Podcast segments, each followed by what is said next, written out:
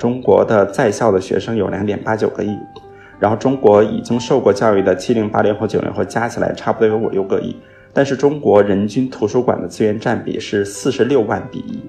而美国图书馆的资源占比是一点三万比一。我就会发现，其实这里面本身就会存在一个我们的受教人口在飙升，但是我们的图书馆的这个基础设施本身就是非常呃不充分的一个一个现状，所以后来我们发现这里面还是有很多机会可以去做一些事情的。创业很多时候是反常识的。而很多时候，我们如果基于第一常识去判断的话，你会觉得，嗯，大家都看电子版，哎，大家不读纸质书。但事实的情况是，可能只有在互联网创投圈，呃，像中国，可能只是在北上广深这几个城市里面的创投圈的人才会是电子阅读，或者说得到和樊登的超级用户。我觉得其实核心是说，让订阅就是去去确定一种新的消费的方式，就是大家更多的是在消费这个事情的使用权，而不是去消费它的所有权。我觉得这个事情是会变得更灵活的，这样的话是可以极大的去减少资源的浪费的。发货和拆包裹这两件事情啊，其实是很有意思的。拆包裹会有拆出来很多惊喜，然后你会看到这个用户他的书看了多少页，然后呢，你是能够看出来的。其实还有一个很有意思性是发货，我之前特别喜欢干的一个事情就是发货，因为发货的时候你能够看到这个用户借了哪几本书，以及他的收货地址是什么，呃，就是那个是可以直接能够感觉到用户画像的。你会发现不同的人订的不同的书，它背后都会有一个那个人现在的状态。就是通过这种书跟大家建立的这种连接，就这个这个过程是一个挺神奇的过程。其实我们给大家交付的是一块一块的订单，一包一包的纸质书，但是其实跟大家互动的是他的精神世界的一些活动，就是他当下的一些情绪状态，其实是给他那个东西提供了一个解决方案。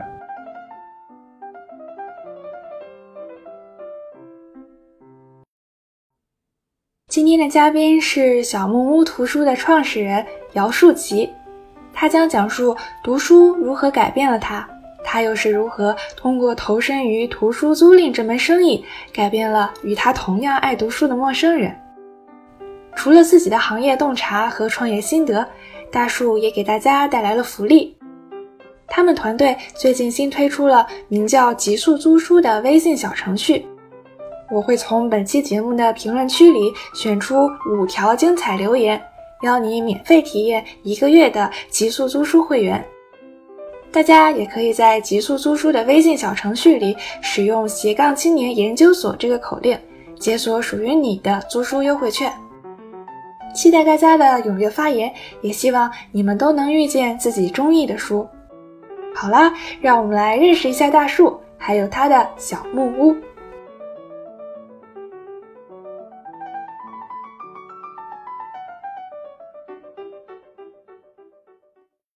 我们今天非常有幸的请到了小木屋图书的创始人姚树奇大树，我们让大树跟我们打一下招呼。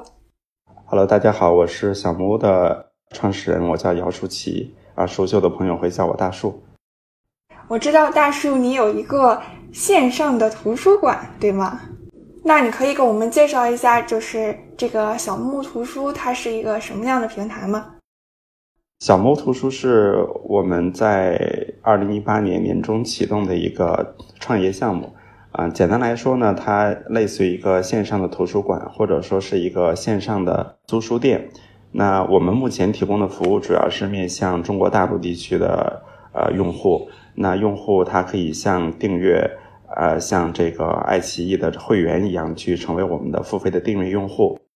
在这个之后呢，就是我们平台上会有很多的，就是最新的一些畅销书啊，文学小说，包括一些这个人文社科、经管商科类的书，去给用户做一个推荐。那用户可以通过我们的推荐去选择一些他想要看的书，这些书呢，我们会通过快递，就是免费邮寄上门。用户收到书之后呢，他可以选择呃把这些书用会员折扣买下来，也可以看完之后就在线预约一个快递。然后就把这个书再还回去，所以这样的话呢，相当于是说解决掉了大家啊愿意看纸质书，但是呢可能又不想囤那么多闲置书，或者说很多书看完之后不想留下来的这么一个问题。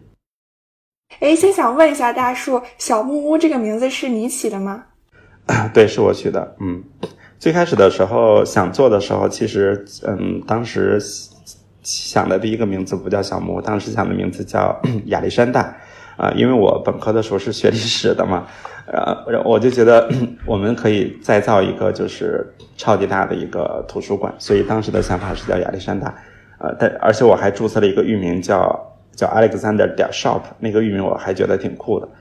但是呢，就是问了身边几个朋友之后呢，发现没有人知道亚历山大是谁，我就我就我就我就很很很那什么，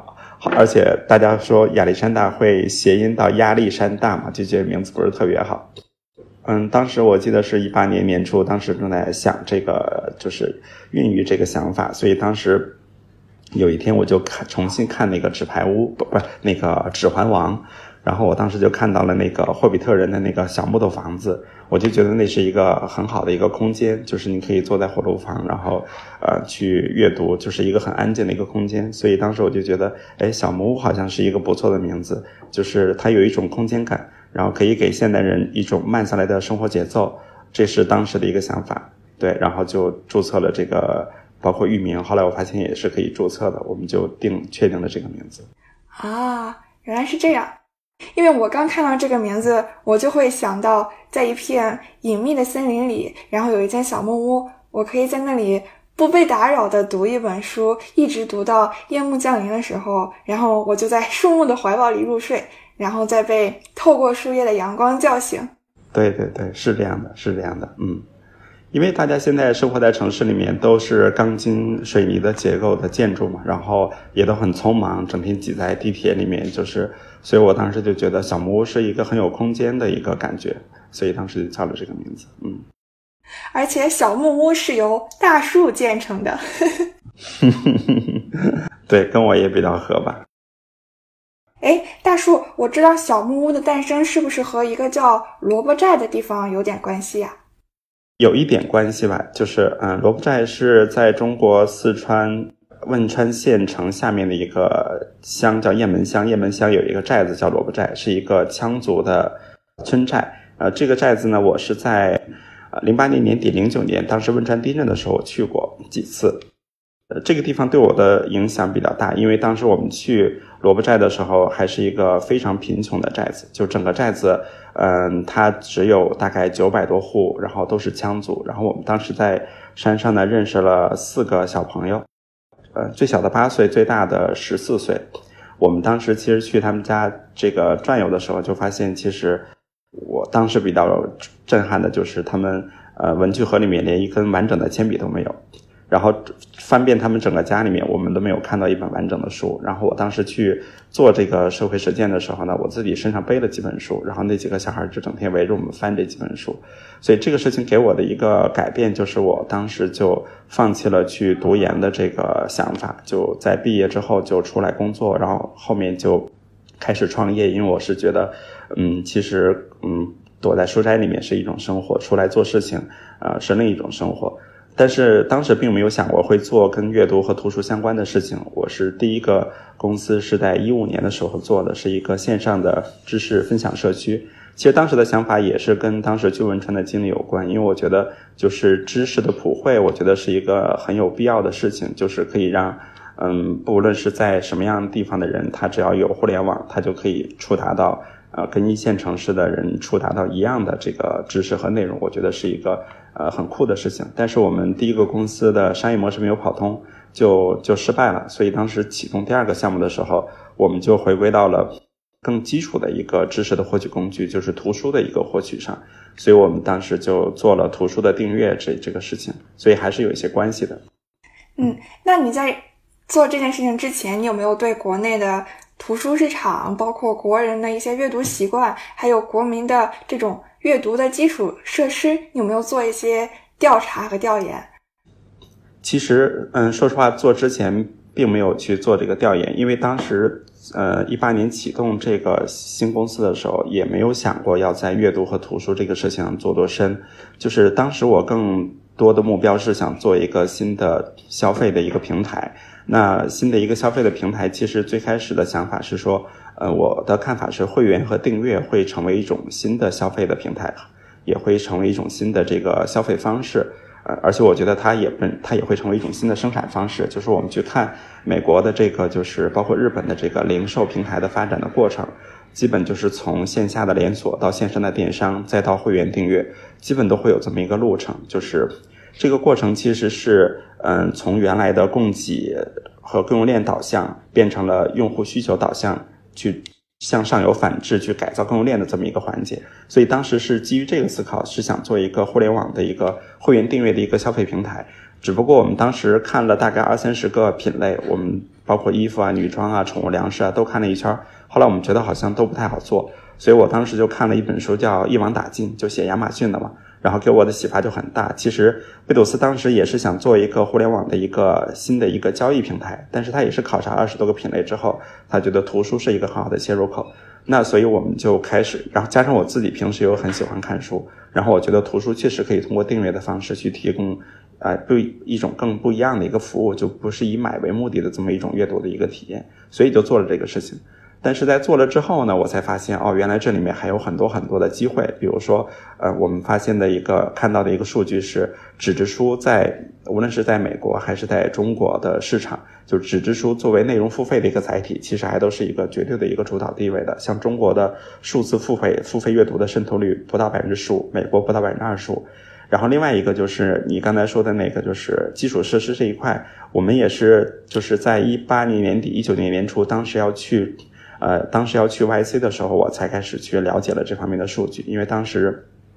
在硅谷的时候，我们要参加路演，所以当时被几个那个 YC 的合伙人去去 coach 的时候，他就问你的核心价值到底是什么？他说你要说的再简单一些。然后我就发现，其实小木屋的业务就相当于是一个在线图书馆。然后我就查了一下，中国的在校的学生有两点八九个亿，然后中国已经受过教育的七零八零后九零后加起来差不多有五六个亿。但是中国人均图书馆的资源占比是四十六万比一，而美国图书馆的资源占比是一点三万比一，德国是四千比一。我就会发现，其实这里面本身就会存在一个我们的受教人口在飙升，但是我们的就是图书的馆、图书馆的这个基础设施本身就是非常呃不充分的一个一个现状。所以后来我们发现，这里面还是有很多机会可以去做一些事情的。嗯，明白，明白。哎，那大树，你当时会不会受到一些投资人的质疑？就是他们可能会觉得现在已经是这种电子阅读器盛行的时代了，所以如果你做一个实体书、纸质书这样的生意，它的受众会比较小。然后，更何况我们现在有五花八门的这种媒介，然后比如像像。短视频呀，或者是其他一些形式，会有这样一些东西来瓜分我们的时间，抢占我们的心智。对他们会不会觉得现在读书的人很少了？呃，这个问题是应该说从我们创业以来，每次融资都会被投资人问过无数次的问题。我后来回答的都已经麻木了。我我的看法是这样的，就是第一个数字阅读，其实我自己也是数字阅读的用户，我现在会有很多的时间在听书。我电子书反正用的不多，我的 Kindle 已经很多年没有用了。之前出差比较多，可能 Kindle 会用，但是我现在即便出差的话，我也会背两本纸质书在包里面，也不是很沉，而且路上是一个很好的阅读的一个过时间。呃，但是听书对我来说就很，最近我用的就很多，就是比如说我在跑步的时候，或者开车的时候，啊，就是或者走路的时候，听书对我来说都是一个很好的一个呃体验。但是我听了一段时间之后呢，比如说这本书我觉得特别好，我就会立马从小木屋上订过来，然后去翻这本书的纸质书，我就会把它放到我的办公桌的这个桌子上，或者放在家里面的床头。所以其实我自己的看法就是，本身它是不冲突的。如果你跟很多投资人打过交道的话，你会发现投资人他会有一个思维范式，这个思维范式就是上来就是那样的一个问题结构，就是非此即彼，非此即彼，然后空间有多大，什么价值估值模型是什么样的，未来的空间，他永远是在想这些问题。但是其实很多东西它不是对立的，就拿阅读这件事情来说，数字跟纸媒本身就是一个互补的一个过程。然后第二个就是你刚才说的那个，就是中国人不读书的这个事情，因为中国官方统计数据是人均只有四点七本的阅读量嘛，但是其实这也是就是一个表面现象。我们看过更具体的数据，中国学生的阅读的数量大概在三十二本左右，就是学生年均阅读的书的本数是远远高于成年人的。另外就是女性阅读书的本书是远远的高于男生的。所以其实很多东西它不是说，嗯，我们在我们在就是当时在 YC 的时候，那个 YC 的创始人 Paul 讲过一句话，我很认可。他说，创业很多时候是反常识的。而很多时候，我们如果基于第一常识去判断的话，你会觉得，嗯，大家都看电子版，哎，大家不读纸质书。但事实的情况是，可能只有在互联网创投圈，呃，像中国，可能只是在北上广深这几个城市里面的创投圈的人才会是电子阅读，或者说得到和樊登的超级用户。小木屋做了这两三年的时间，我们看到的情况是，我们的女性用户达到了百分之八十三，然后我们的九五零零后的用户，甚至零五后的用户占到了百分之六十以上。然后我们的小说文学、小说文学、社科、哲学，呃，这些呃，包括摄影、绘画、漫画这些书的比例是远远的高于商业和成功学这一类的书的比例的。还有一个很有意思的情况就是，你去跟小魔的用户聊天的时候，你会发现他们很多人正在读初中，然后他们很多人并不知道什么得到、樊登，就是在国内很火的知识付费的平台。所以其实这些事情都是我们在做下来之后，我们亲眼看到的东西。但这些东西确实像你说的，就是呃，就包括我自己在内，我都会去想，哎，初中生不看书。但是我仔细回想了一下，我读书最旺盛的时候就是我上初中的时候，因为那个时候你的价值观还没有被固化。那个时候我在跟我很多我们很多上初中的用户在聊的时候，你会发现他们的阅读兴趣非常广泛的，从文学到历史到哲学，他们唯一不看的就是商业。但反倒是我在工作和创业了之后呢，我文学小说历史我很少看了，然后我看的书都是跟商业相关的。就是我们会忘掉，其实我们在呃那个时候，我们的阅读兴趣是是很广泛的。对，所以其实这些质疑一定是会有的，但是就是我们也会去把我们的实践去讲给他们。对。哎，那我突然觉得小木屋是不同于那些教培课程的另外一条提高青少年文化水平的思路，就是通过给他们更好的一个阅读的资源，然后帮他们树立一个阅读意识，然后从而让他们认识更大的世界。呃，我我特别认可你说的这两句话。我我上一家公司的那个是一个知识社区嘛，我们当时的那个 slogan 就叫做。呃，遇见更大的世界，就是因知识遇见更大的世界。然后我们现在这个小木屋，我们在办公室的墙上贴了一句话，叫做“年轻人的精神生活方式”。就是我在问很多我们，就是前段时间我见了北京的一个初三的一个用户嘛，他一年大概要看小一百本书。然后我就问他，我说你用小木屋的原因是什么？我说图书馆也很方便，然后京东买书也很方便。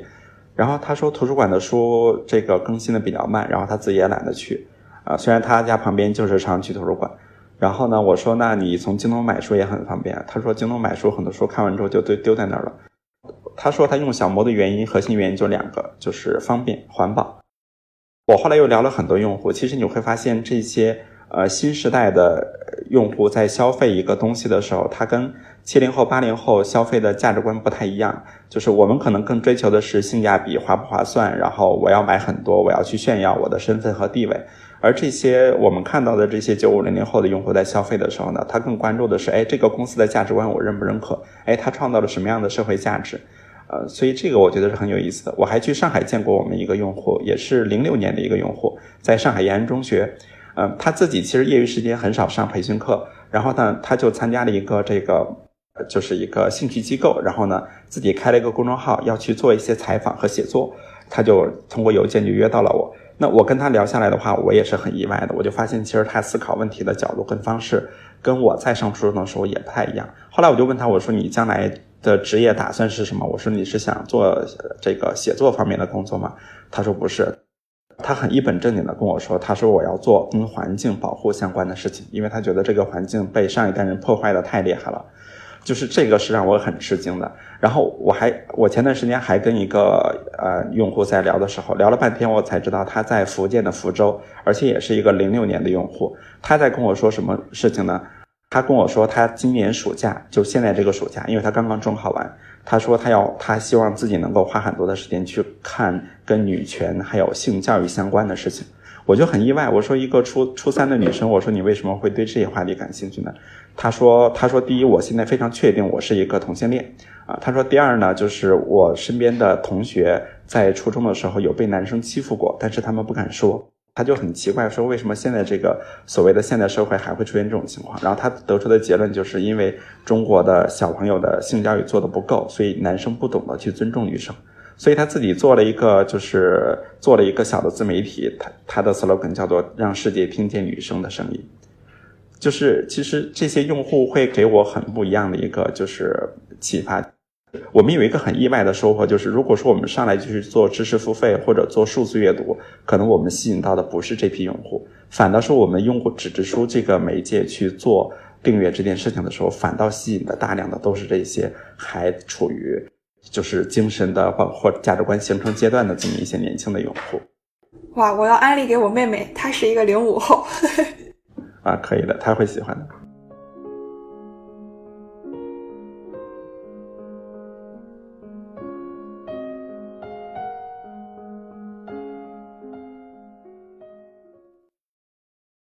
嗯，大叔，你刚刚提到了你有访谈过很多不同地区的用户，我知道你们最远的用户有在西藏的，对吧？呃，我们第一单的用呃进藏的第一单快递是寄到了西藏的纳曲县，呃，我后来还故意查了一下，离北京大概五千多公里，然后那个县呢只有不到二十万人口，然后是一个牧民王姓王的一个老师。那是我们第一单寄到藏区的快递，现在在藏区大概有两百多的用户吧。所以这个小木屋也成为了小镇青年的一个 精神的一个寄托。嗯，其实就是我刚才说的那个数据，就是中国的就是图书馆的人均资源占比是四十六万比一嘛。就是我后来去跟这些用户聊的时候，我就想起来我在上初中的时候也是在一个县城里上的。那当时其实我们县城里面只有两家书店。而这两家书店呢，都是以卖教辅教培的资料为主的，所以其实当时我去逛书店，只有很小的一架书是跟就是教材和考试不相关的这个书。我当时也是觉得是很贫乏的一个情况。后来是我有一个哥哥，他在那个呃市里面读书，后来他就介绍我用了那个贝塔斯曼。我整个初中三年，我都在用贝塔斯曼，因为我觉得就是呃非常的方便，可以让我选很多我想看的，就是我在县城里面看不到的书。那让我奇怪的是，我大概前年的时候回老家的时候，我发现我们那个县城跟我十年前待的时候没什么很大的变化啊。所以后来我就想，为什么小木屋的用户会有？其实我们现在看数据，我们在北上广深的用户加起来总的占比不到百分之三十，反倒是在所谓的下沉市场的占比超过了百分之七十。嗯。这个很有意思，哎，大叔，你刚刚还提到女性用户占了八成以上，对吧？哎，你觉得为什么？为什么男性用户他们是不太读书吗？还是还是小木屋的这个呃主要书的这个类目和他们的阅阅读兴趣不符？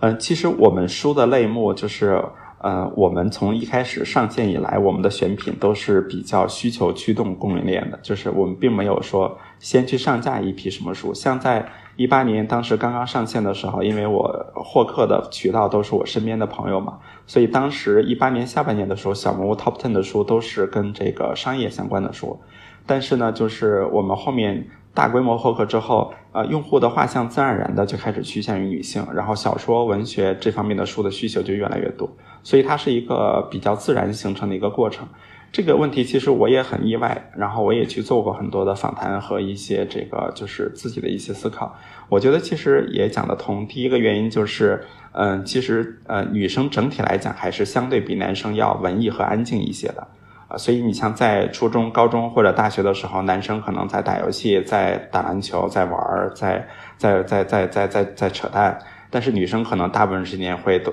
在会躲在教室里或者在图书馆里、在宿舍里面，她会看各种小说，她会追各种小说，什么东野圭吾啊，什么就是王小波啊，就是女生看的书，我觉得她。就是要比男生多很多，而且你去看整个中国国民的阅读数据，女性的阅读的比例也是远远的大于男生的。我觉得还有另外一个很重要的原因，就是呃，在大家毕业工作以后，男生的生活会变得更加的复杂一些。他可能很多时间要去应酬啊，要去社交啊，包括到了三十五岁以上，可能他的社交就会越来越多。他要有各种酒局啊，各种饭局啊，因为他要去维护，要去争取更多的社会资源，维护他已经争取到的社会地位。但是女生呢，她如果小学、初中是个文艺青年，她大学还是个文艺青年，她毕业之后她还是个文艺青年。然后她当了妈妈之后，她还是个文艺青年。然后当了妈妈之后，不仅她自己看书，她还要给自己小孩订绘本看。所以我后来发现，这个其实是讲得通的，就是女生的阅读，她的这个呃习惯是一以贯之的。嗯嗯，没事儿，这说明男性用户还很值得挖掘。哎，大树，你们的数据库里面可以看到一本书精转过多少个读者吗？这个是可以看到的，就是每一本书被多少个用户借过，包括借到过什么地方，这个都是可以看到的。大概有一个数字嘛？就一本书最多可以经手多少个用户？嗯，一本书，因为它有它的生命周期嘛，可能流通个十几次之后，它就会比较旧了啊。我们可能也就会就就会嗯，把它以比较低的折扣处理掉，或者说就捐赠掉，所以它不会一直去流通啊。但是可以去看一个 SQ 的总数，像什么仿思琪的初恋乐园，像于是与花椒，就这种书。去年一年的时间都是在小木屋，至少是前三号的这种，就是呃，可能都被订阅了大概六七千次或者五六千次的这个量啊，对，所以头部的效应还是很明显的。嗯，明白。哎，大树，那你们这个图书的选品是人工负责的吗？还是会有算法驱动的？我们呃是结合起来的。首先，因为就是你知道，在呃豆瓣上，大概整个图书的。呃，SKU 大概有将近两三千万，应该，呃，然后当当上的书的 SKU 呢，大概有五百万。小木图书这个产品大概有，嗯，最开始有二十九万，现在大概有呃十四万左右。然后我们最近新上的极速租书大概只有三十六啊三千六百个三千七百个 SKU，所以其实我们首先会用去算法筛一波，比如说。根据我们的用户画像，会去做一些数据的一些分析啊，非教辅类的可能不上，或者豆瓣评分低于七点嗯啊积分的不上，然后售价低于多少的，就是我们会有一个呃会有一个范围，包括在京东的销量、评论量，就这些会去筛一波，筛完之后也会人工的介入去做一遍的整理。像我们最近上的这个极速租书啊，我们人工介入的就会多一些，甚至连这个书的封面我们都会人工的去审去把它给审一遍。啊，就是我刚才说的，就是跟跟传统的电商平台一个最本质的区别，就是它更多的是在交易商品，所以它提供的是啊海量供给。就像你在美国，就像你去逛沃尔玛和你去逛 Costco 是完全两种不同的体验。沃尔玛就是很多的选择，然后你自己进去挑嘛，而 Costco 是它帮你完成了选品。就是它更多的是要跟用户建立一种信任，就是我选的三文鱼就是最好的，我选的这个毛巾也是最好的，你不需要挑很多种，我这也没有很多种。就是小木屋的逻辑更偏向 Costco 的逻辑，就是因为我们也是会员制，所以其实我们会花比较多的力气去帮用户去做选品。对，哎，您刚刚还提到极速租书，它是最最近的一个新的小程序是吧？所以它主要是主要是会提供更多的新书是吗？极速租书，嗯，是我们大概上线了还也就一个月左右的一个产品啊。它跟小木屋的小木屋图书的这个会有一个会有一些稍微的区别，其实更多的是在原有的基础上做了一些差异化的用户场景。比如说，呃，小木屋图书呢，用户是要办了会员之后才能去订阅他想看的书。但是，就像我们在用爱奇艺或者用这些像 Netflix 啊，那我我 Netflix 可能都要订会员，但像国内的这个。呃，爱奇艺或者国内的这些流媒体订阅的话，啊，你是可以选择我一部一部影片去买的。就是我可能我没有那么强的看片儿的需求，我可能就是就想看这个复仇者联盟，那可能我就付五块钱的券儿啊，我就看一部就好了。然后它是一个渐进的过程，就是当你发现，哎，它你在上面不断的每个月都看了好多部很好的电影的时候，哎，这个时候你才会去成为一个连续包月或者包年的一个用户啊。小木屋，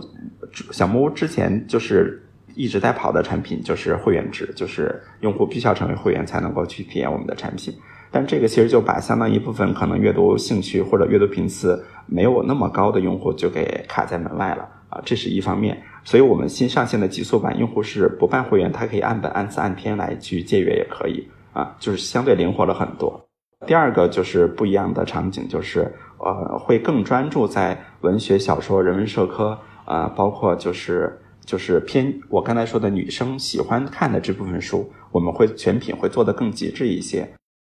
我们这是小木屋图书呢，可能整个选品我刚才说有十四万个 SKU，就它的面会更广一些，就是它的整个书的面会会会更多一些，覆盖的人群也会更多一些。所以我刚才说极速版，我们现在只有三千七百个 SQ 在线上跑啊，这是第二个变化啊。第三个变化就是书的这个就是呃订阅的这个方式上也会有一些变化，就是我刚才说的呃之前是。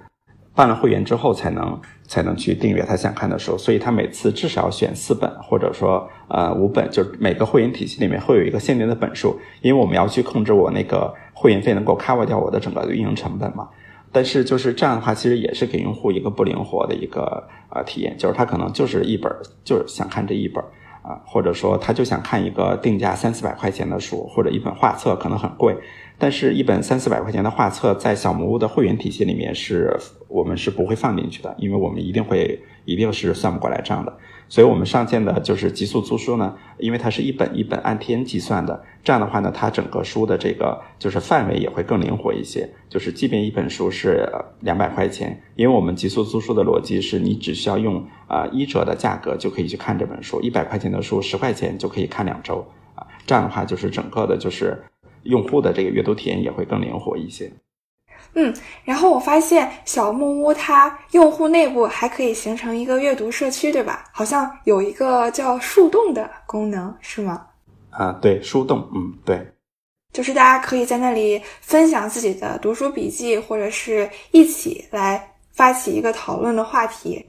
对，因为就像我刚才说的，就是很多的。呃，九五零零后的用户，他因为我们提供的是纸质书的订阅，他在用这个产品。然后我还做过一个调研，就是我在豆瓣上发过一个帖子，就是让大家报一下用豆瓣的这个年限和年龄。然后发现上面九五零零后的用户极少，基本上都是七零和八零后的用户啊。所以其实我们在我们在做这个这个小木屋的这个服务的过程中呢，我们会发现，其实这些用户也会在社群里面。啊，为我，因为我们有读书会的班级群，他们也会在群里面去分享一些读书的心得和感悟。但是群它毕竟是信息是互相割裂的嘛，所以后来我们就上线了，就是笔记和社区的这个板块。这样的话，大家可以在线去分享他们的一些阅读心得。嗯，那之后会搞一些大事情吗？比如说像读书会啊，或者是文化沙龙这样的活动？这个其实我们现在，嗯，因为国内就从去年开始疫情嘛，就是线下的活动就少了很多。但是线上，我们现在是每周四都会有一场在线的读书会，而且是会员完全是会员自组织的。这个读书会呢，是呃，它的就是发起人和目前整个读书会的负责人是我们的一个用户啊，是整个是他的运营从零到一。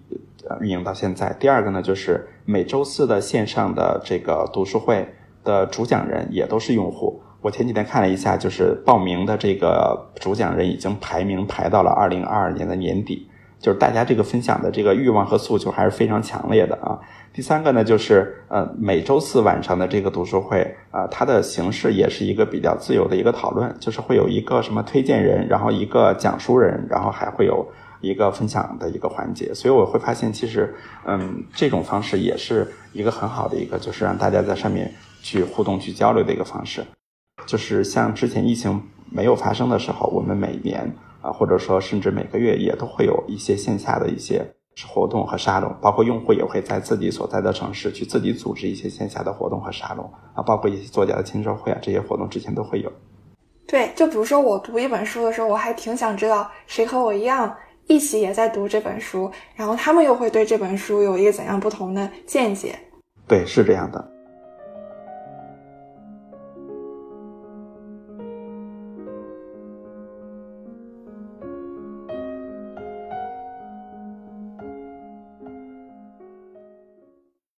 大叔，那你现在还能想到什么？你你们小木屋刚刚起家的时候比较心酸的事情吗？因为我看到你好像说最开始的一百个订单，每个订单你都会手写一封信，然后塞在那个包裹里，用户可以看到。我觉得这个还挺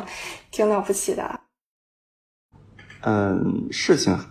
还是挺多的，因为当时启动小木屋的一个初衷也比较简单，因为我当时呃。第一家公司没有做成，我当时大概复盘反思了三四个月的时间吧。就是当时最重要的一个结论就是要做一个第一天就愿用户就会付钱的产品，而不是去做一个社区，然后再去想把流量做上去，再去想着怎么变现。所以其实当时，呃，启动小木屋之前，我在身边差不多问了五六十个朋友，我说就是这种订阅的方式，然后呢可看可可就是可租可买，然后呢更灵活也更方便。我问了大概呃六十个朋友，大概有二十多个人说他都愿意为这个事情付费，所以当时我们大概用了一个多月的时间把产品上线之后，嗯，第一天就有用户付费了，我当时还是很开心的，就是创业当时做了两三年的创业，第一次就是产品上线第一天就有用户去付钱，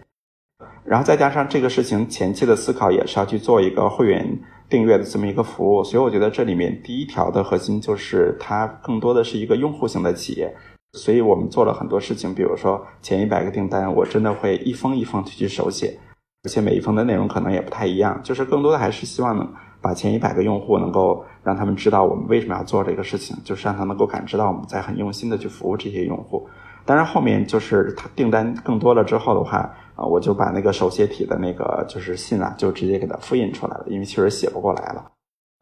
嗯，心酸的事情也有，比如说我们当时刚刚起步的时候，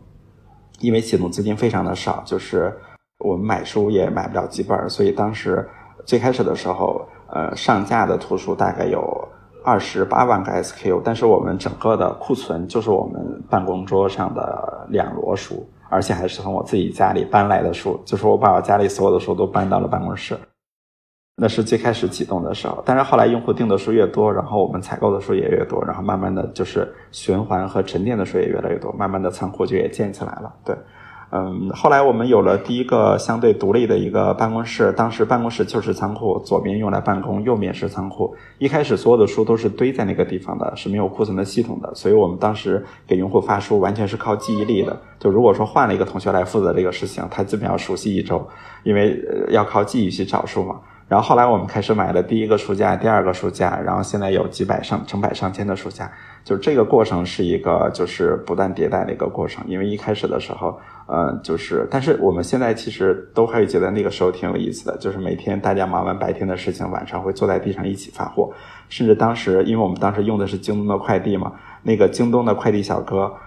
他的有几个同事，因为要过一条马路才能去我们地方取书，而且我们经常要耗到七八点钟才要把货发出去，然后其他的快递小哥不愿意过来取货。但是有一个快递小哥，他就非常愿意过来取我们的货，然后他每天还会坐在地上跟我们一起打包和发货。后来我们搬仓，把仓库从海淀搬到大兴，这个小哥还主动申请从海淀的货站调到了大兴的货站，就继续去帮我们去做我们这一块的这个业务，呃，就还是挺有意思的。对，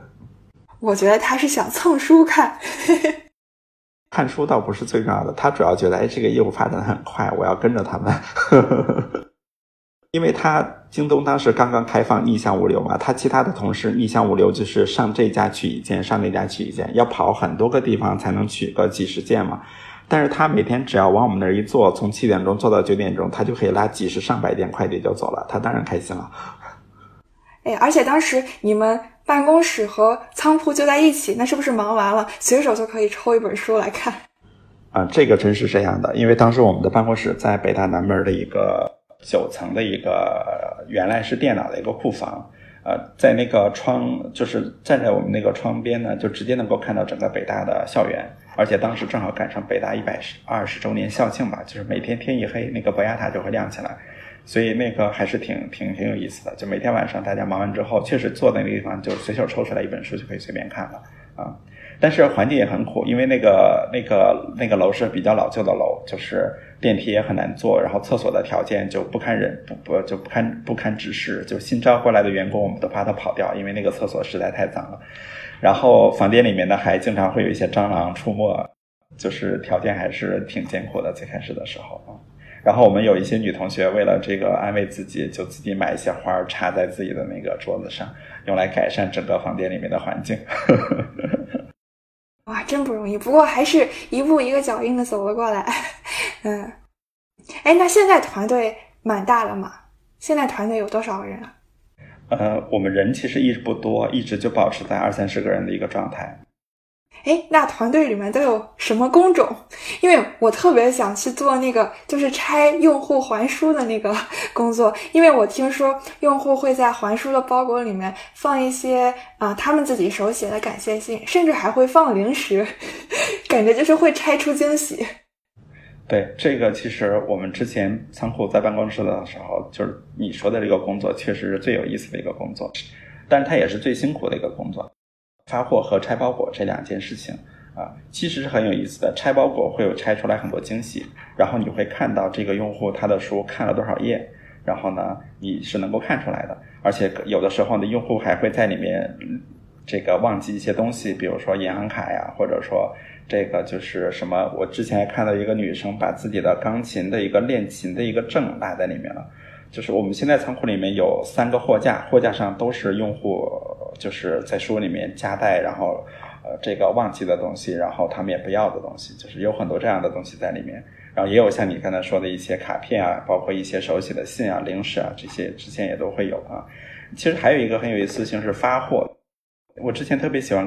干的一个事情就是发货，因为发货的时候你能够看到这个用户借了哪几本书，以及他的收货地址是什么。呃，就是那个是可以直接能够感觉到用户画像的。比如说，我有一次印象很深的是，呃，一个看着名字应该是个女生，然后她订了三本书，都是跟什么呃什么失恋之后怎么样怎么样，然后什么女生如何怎么样怎么样怎么样。反正我看了那三本书，我可以下定论，就是这个女生失恋了，然后她在做，她想通过阅读让自己变得强大起来。她借的书都是跟这方面相关的事情，就很有意思啊。然后我记得还有一些订单，比如说是我们有很多订单是发到什么政府什么呃什么什么科室，就是有很多公务员在用，你就可以知道。然后还有一些订单呢，我记得之前是发到四川泸州的什么什么区的一个什么警察局的一个什么地级派出所，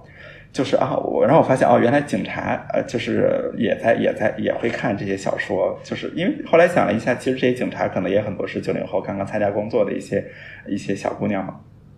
还有，比如说我印象还很深，那个地址是发到河南郑州什么超市后面的床上用品商店，然后你才去看，哎，他订的这几本书可能是什么，哎，哲学或者说是小说或者是什么啊，乔布斯传，就是就是这个过程也是一个很有意思的事情。哎，就感觉货架背后可能隐藏了一个未来的作家呀。对，就是真的是这样，就是每个人他订不同的书，其实。是一个很有意思的事情，就是大家看书，大家看书其实都是有一些背后的精神活动的。他可能他一定是为了某些事情，他才要去看这个书，可能是兴趣，可能是爱追星啊，可能是他要做企业，可能是自己最近比较不开心，或者自己比较甚至比较绝望，他需要从书里面找到一些力量。呃，所以就是你会发现，不同的人定的不同的书，它背后都会有一个那个人现在的状态，所以。我们会觉得这个过程其实是挺神奇的，就是，就是通过这种书跟大家建立的这种连接，就这个这个过程是一个挺神奇的过程。其实我们给大家交付的是一块一块的订单，一包一包的纸质书，但是其实跟大家互动的是他的精神世界的一些活动，就是他当下的一些情绪状态，是其实是给他那个东西提供了一个解决方案。我觉得这个是是挺有意思的一个事情。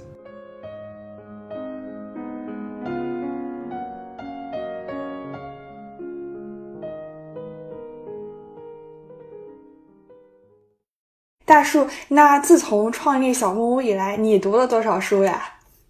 嗯，我说实话，我还真没统计过。前几天我们一个同事还跟我说，他说，哎，他用豆瓣标记书，然后知道自己每年统读多少本。因为我看书很杂，我我可能，比如说我现在眼下，我同时在听两到三本书，然后我桌上摆的书可能有二三十本，我同时也在翻，就是三到四本书，就是跳来跳去的看。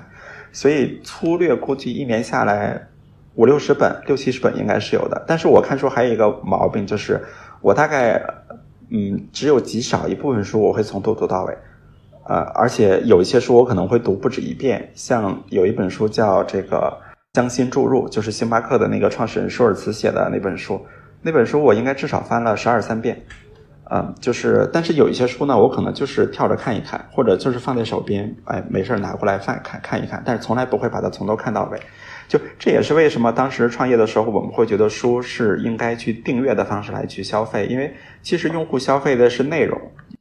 但是书呢，因为它出版的形态它是论本来卖的嘛，就是之前你只能一本一本买。但是其实用户消费的是内容，就是他他在消费内容的时候，比如说我现在想看哲学，那可能我既想读尼采，我又想读周易，我又想看老庄。那其实，但是你不可能把这些书集中到一本里面去。所以其实对我来说，我要的这些内容。这也是为什么我们会觉得，就是呃，我刚才也转了一篇文章到我们那个小群里嘛，就是为什么我说阅读的未来一定是订阅制的。其实你去看，包括音乐和电影，现在大家也不是说，除非你去电影院里面看电影，你还是一张票一张票买的。但是你在网上看电影，基本上就是付个按时间付费，然后电影随便跳着看。因为其实电影很多时候，你可能看了前五分钟，你就觉得拍的很烂，你就不想看了。但是你付费的时候，如果说你线下去一百块钱买了张电影票，然后你看了五分钟，你觉得不好看，你出来了，你相当于是为你另外的那百分之九十五以上不感兴趣的内容也付钱了。就这个事情从商业价值的逻辑上，它本身是不合理的。所以我们认为它将来一定会发生改变。就是包括其实当年像 Netflix 起步的时候，就他那个创始人叫 Reed Hastings，他有一个很好的洞见，就是他认为用户消费的是电影的内容，而不是 DVD。所以他就觉得电影未来一定是订阅一种流媒体，用户是为电影的流付电影的内容付费的。所以其实，但是当时的呈现方式最高清的就是 DVD，就像现在呈现最好的阅读体验是纸质书一样。所以，所以他当时的方式就是把 DVD 变成一种流媒体，就是用户按月付费，一个月十几美金，然后 DVD 随便看，跳着看。所以我觉得这是一个非常非常酷，也是非常非常天才的一个创意，就是。是从交易的方式上，包括消费的方式上去改变了用户的一个消费体验。对，我觉得这种按需索取的读书方式，其实也是一种很聪明的读书方式。就比如说一本书，其实你也没有必要就是可能全都读完，可能其中只有一部分内容是对你，呃，非常有用或与你非常相关的。同样一本书，可能你也不是读完了就跟它永远的再见了，你还可以就不断的去。温故，或者是重新的去得到一个更深的一个理解。对，而且它本身也是一种更加节省资源的一种方式。因为其实大家如果去看自己的手边，一定会有百分之八十以上的书是你不怎么看就堆在那个地方的书，然后每次搬家都要搬来搬去，然后最后无奈之下可能就当废纸就卖掉了。我们看过一个数据，其实还是挺让我震撼的，就是出版社就是在国内的出版社每年因为流通不出去的书要化为纸浆的量大概是两百亿的马洋，这还是二零一六年的数据。就是这些书当时被砍掉了那么多的资源，然后呢化成了纸，然后生产出来的书，然后却因为流通不到需要它的用户的手上，然后因为它的仓储成本会超过书本身的这个成本，所以基本上每年都会有两三百亿马洋的书被划浆。所以其实这里面本身就是会有很多资源浪费的这个就是问题在里面。当然，这涉及到另一个问题，就是整个行业的效率，呃，就是整个出版物、整个内容的这个效率，我们其实也是有更长期的一些考虑的。就是我们认为这个事情可以去做更大的一个改变。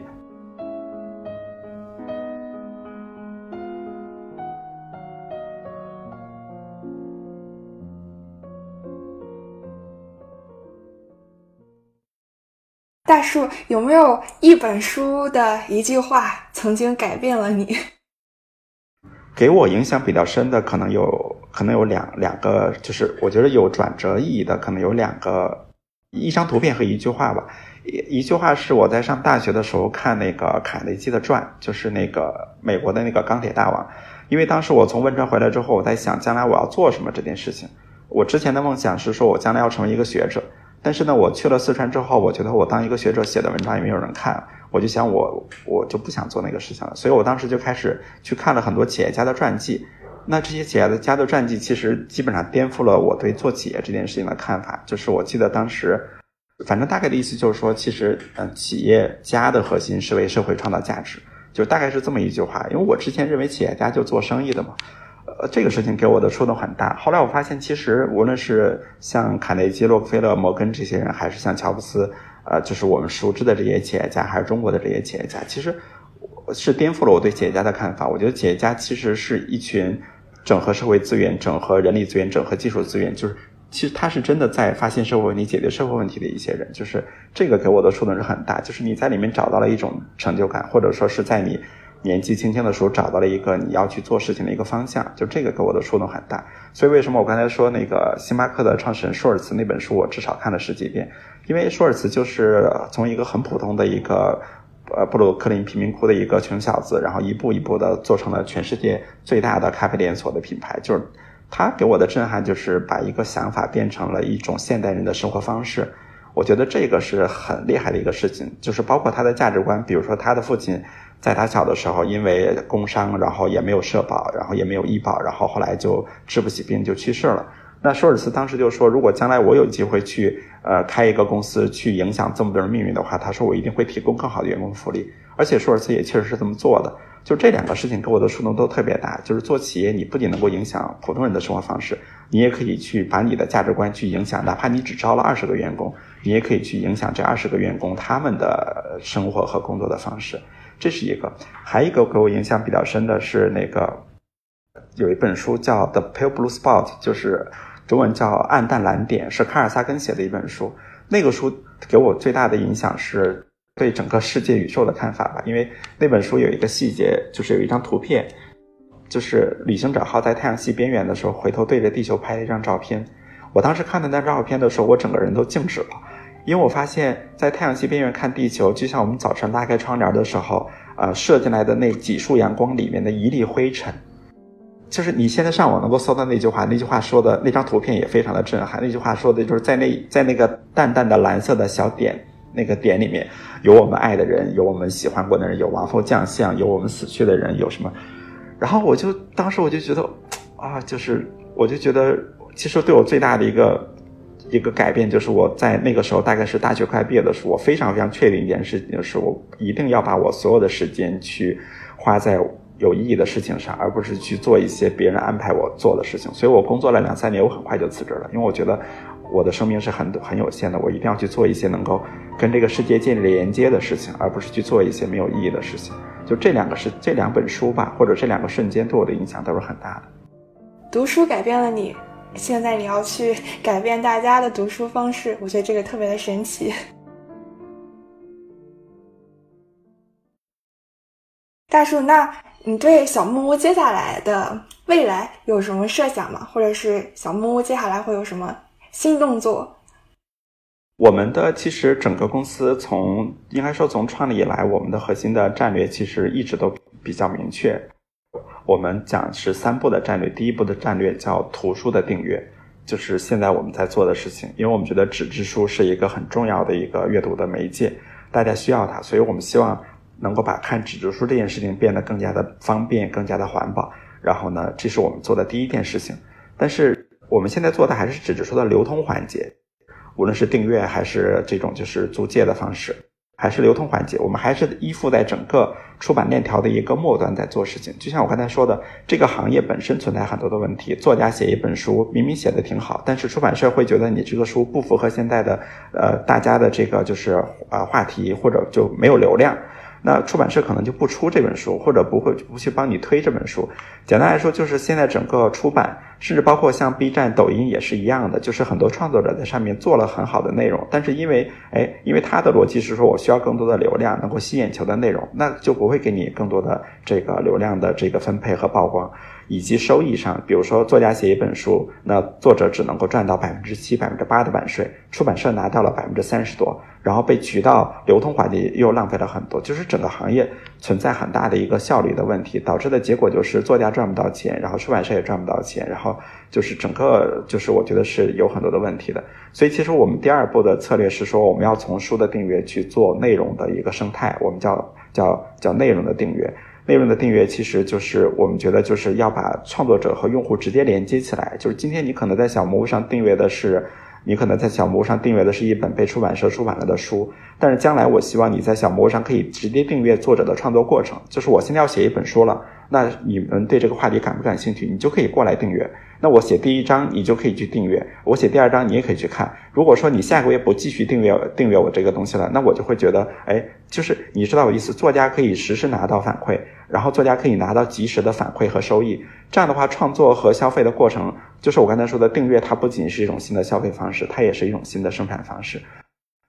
就是这个是我们想后面想改变的事情，就是让整个内容的创作和消费变得更加的去中心化。这样的话，其实对于创作来说，就是我不需要去。取悦于平台，我不需要去取悦流量，因为我哪怕只有一千个人喜欢我写的内容，他们每个人每个月付我二十块钱，那我一个月有两万块钱的收入。但是，比如说像你现在也在做自媒体，那做自媒体的话，无论是去做呃什么抖音、B 站或者做小红书，你都要做到几十万、上百万粉丝，你才能够赚到钱。但是我们觉得这种中心化的流量和收益分配的方式，呃，就是是时候去做一些改变了。所以你会看到美国现在像 Facebook 也推出了一个类似的平台，叫 Facebook Bulletin。然后现在在硅谷还有一个公司叫 Substack，还有一个公司叫 OnlyFans。就这些创作者的这种社区新型的这种平台在陆续的出现。所以这个是我们后面想去进一步构建的一个内容付费和订阅的一个生态。所以我们把它叫做。我们的业务的战第二战略的第二步就是从